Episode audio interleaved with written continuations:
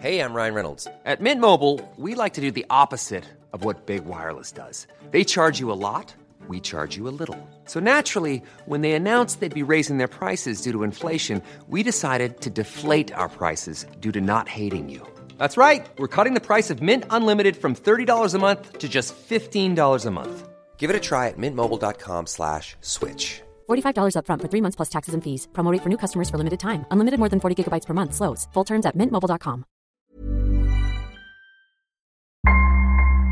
Vous écoutez Crime Story, Yvan Colonna, une tragédie corse, deuxième épisode sur quatre. Après avoir suivi ses parents à Nice pour finir le lycée et commencer l'université, Yvan Colonna, jeune adulte, revient vivre en Corse du Sud en 1981.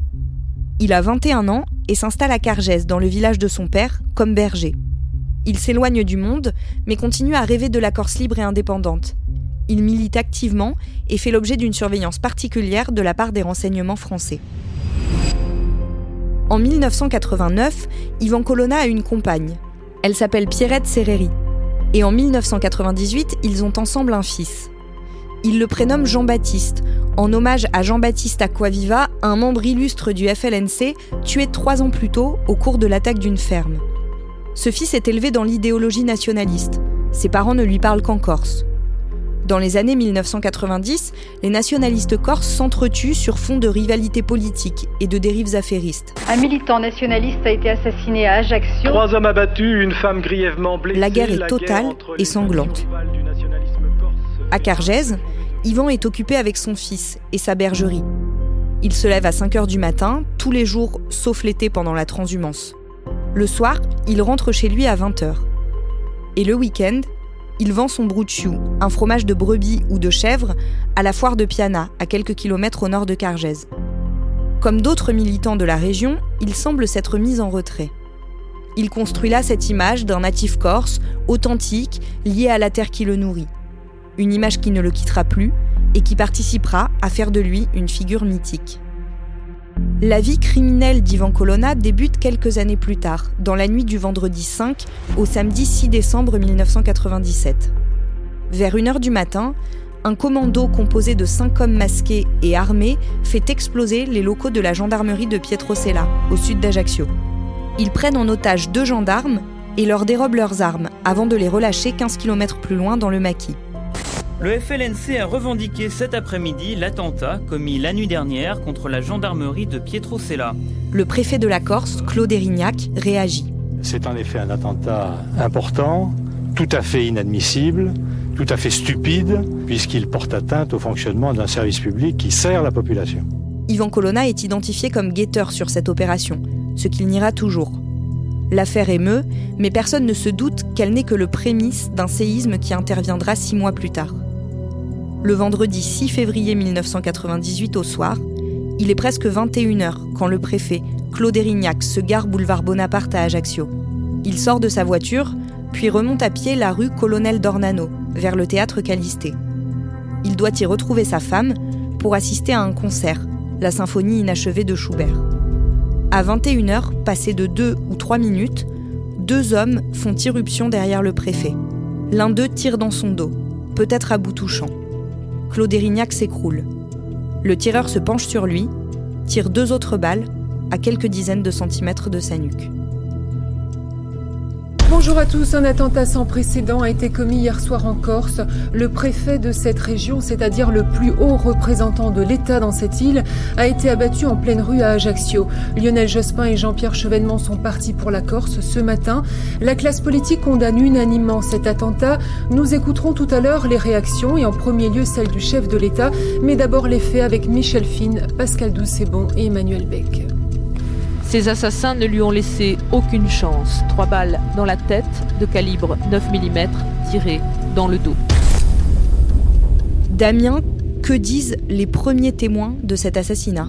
Il n'y en a pas beaucoup. Il y en a un qui va envoyer les policiers sur une fausse piste. C'est un, un lycéen qui dit qu'il a vu des Maghrébins partir en courant après les coups de feu. On va vite se rendre compte que c'est pas la bonne piste. Ce sera le début d'une longue liste de mauvaises pistes dans cette histoire.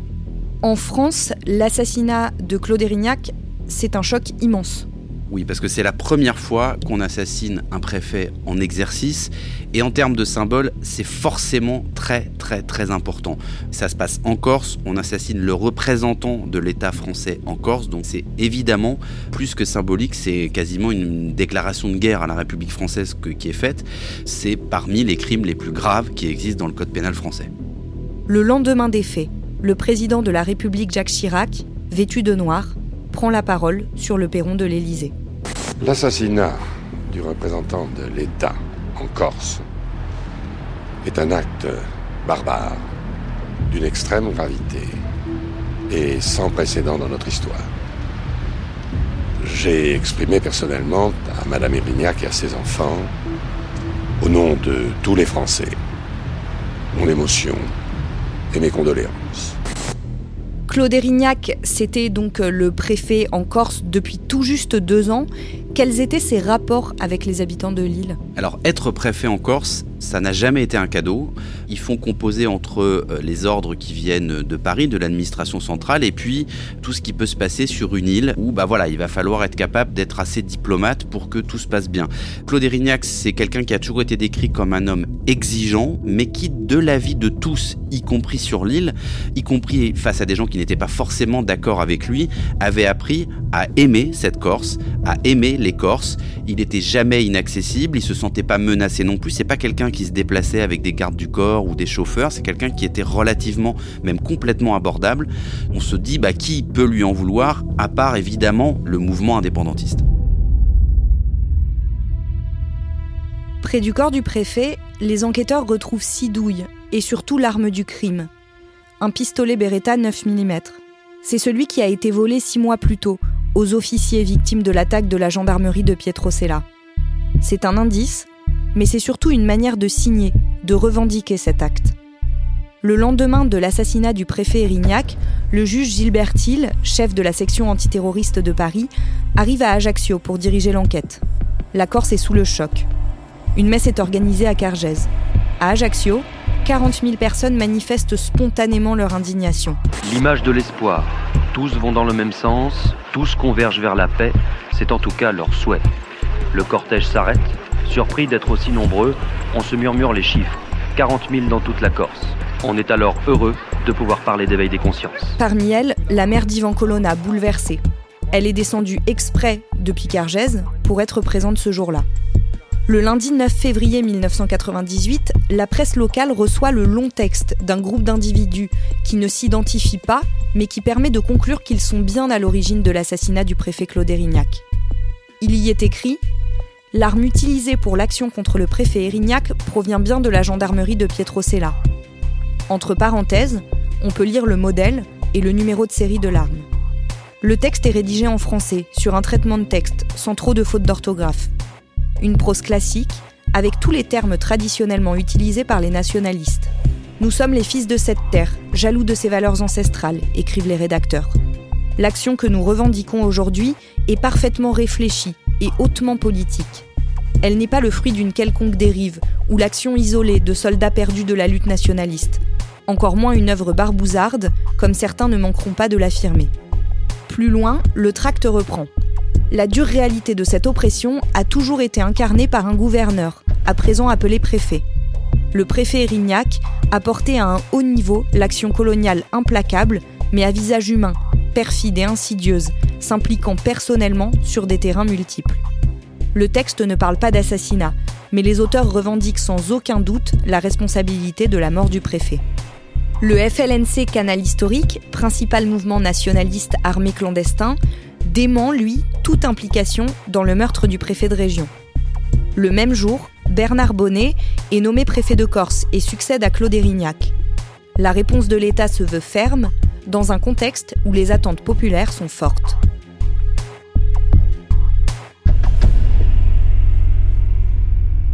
Damien, qu'est-ce qu'on sait de ce groupe qui revendique l'assassinat du préfet? Pas grand-chose au départ puisqu'ils s'appellent eux-mêmes le groupe des anonymes. Mais on sait que c'est quand même une énième scission du FLNC et qu'elle va être décrite comme un assemblage à la fois de puristes de la cause euh, nationaliste corse, mais surtout de jusqu'au boutiste.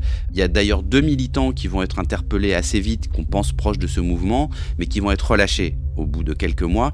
Il faut savoir qu'à ce moment-là en Corse, il va y avoir 264 personnes interpellées en 1998, alors que ce n'est qu'en mai de l'année suivante, en 1999, que les enquêteurs vont enfin tenir une vraie piste. Qu'est-ce qui explique que ce soit si long alors que c'est une enquête pour laquelle il y a beaucoup de moyens? Il y a plusieurs raisons. Euh, d'abord, le préfet qui Bonnet, qui a remplacé Erignac, euh, a mis en place un certain nombre de systèmes euh, en mettant la police et la gendarmerie sur le coup, mais en fait en menant une enquête parallèle lui-même, ce qui facilite pas les choses. Sur le terrain, il y a un autre problème. Vous avez deux policiers qui s'affrontent réellement, qui sont Roger Marion, qui est le patron de la division nationale antiterroriste. En gros, c'est celui qui, depuis Paris, est le responsable de l'enquête sur l'assassinat du préfet Erignac. Et puis, à Ajaccio, vous avez un commissaire qui s'appelle Dragacci, qui est corse, qui dirige la PJ d'Ajaccio à ce moment-là et qui lui aussi est quelque part saisi, co-saisi de l'enquête sur l'assassinat du préfet. Et il va y avoir pendant des mois des coups tordus, euh, l'un va essayer de nuire à l'enquête de l'autre, enfin au moment où on peut penser que tous les services de police ont le même objectif, c'est-à-dire d'arrêter les assassins du préfet Rignac, on se rend compte que bah, les policiers ils passent plus de temps à se tirer dans les pattes qu'à réellement enquêter, chacun suivant une piste qui pense être la bonne, euh, alors qu'en réalité euh, il y a des pistes beaucoup plus évidentes qui ne sont pas suivies au début. L'enquête porte ses fruits et finalement, le vendredi 21 mai 1999, les policiers tiennent quelque chose. Oui, alors c'est l'étude en fait de milliers d'appels téléphoniques qui ont été passés le soir de l'attentat qui permet de remonter jusqu'à quatre hommes, Ferrandi, Alessandri, Maranelli et Istria. Donc le 21 mai 99, ils sont arrêtés, placés en garde à vue. Leurs compagnes aussi sont placées en garde à vue. C'est un élément important parce que ça va jouer aussi beaucoup dans la pression qui va être mise sur eux. Ils sont d'ailleurs pas mis en garde à vue à Ajaccio, à côté de l'endroit où ils ont été arrêtés. Ils sont immédiatement mis dans des avions, on les ramène à Paris pour les entendre en réalité euh, dans les locaux de la DNAT à Paris. Donc il y, a quand même un certain dispositif qui se met en place pour ces gardes à vue. Les policiers, ils veulent clairement mettre un, gros gros coup de pression sur ces suspects qui pensent être les bons, et ça va porter ses fruits puisque au bout de quelques heures de garde à vue, il y en a un qui commence par craquer, puis deux, et puis finalement, bah, ils reconnaissent avoir euh, été responsable de l'assassinat du préfet Erignac. Ils voulaient, selon leurs aveux, créer un électrochoc, euh, déclarer la guerre à l'État colonial, enfin tout ce qui était déjà rappelé d'ailleurs dans le communiqué du groupe des Anonymes. C'était une manière pour eux de ressouder le mouvement nationaliste qui s'était un peu perdu. Le premier qui a craqué hein, pendant la garde à vue, c'est Didier Maranelli, qui est d'ailleurs pas forcément le plus impliqué, qui faisait office un peu de chauffeur ce soir-là, et c'est lui qui va donner des informations sur ses complices d'abord, et puis surtout qui va désigner comme tireur Yvan Colonna.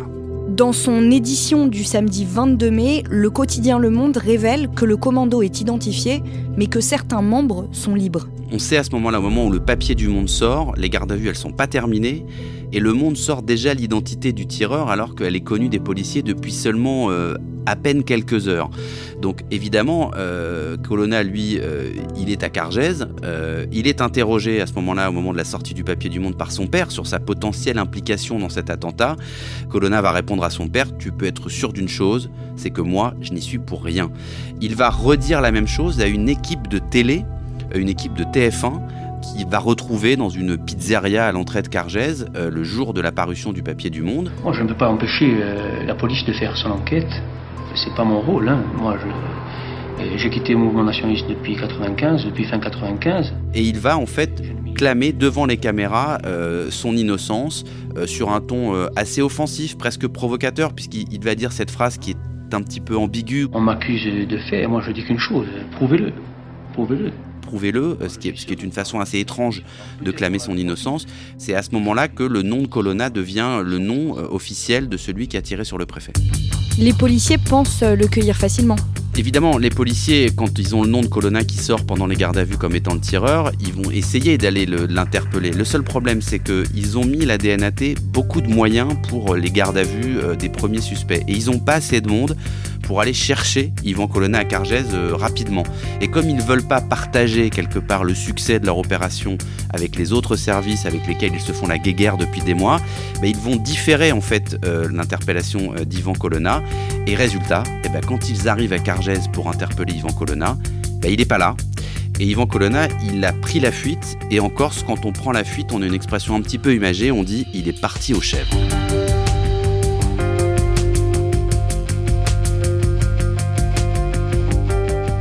Vous venez d'écouter le deuxième épisode de Crime Story, Ivan Colonna, une tragédie corse. Suite et fin de ce podcast la semaine prochaine, dans les troisième et quatrième épisodes, à retrouver sur leparisien.fr et sur toutes les plateformes d'écoute.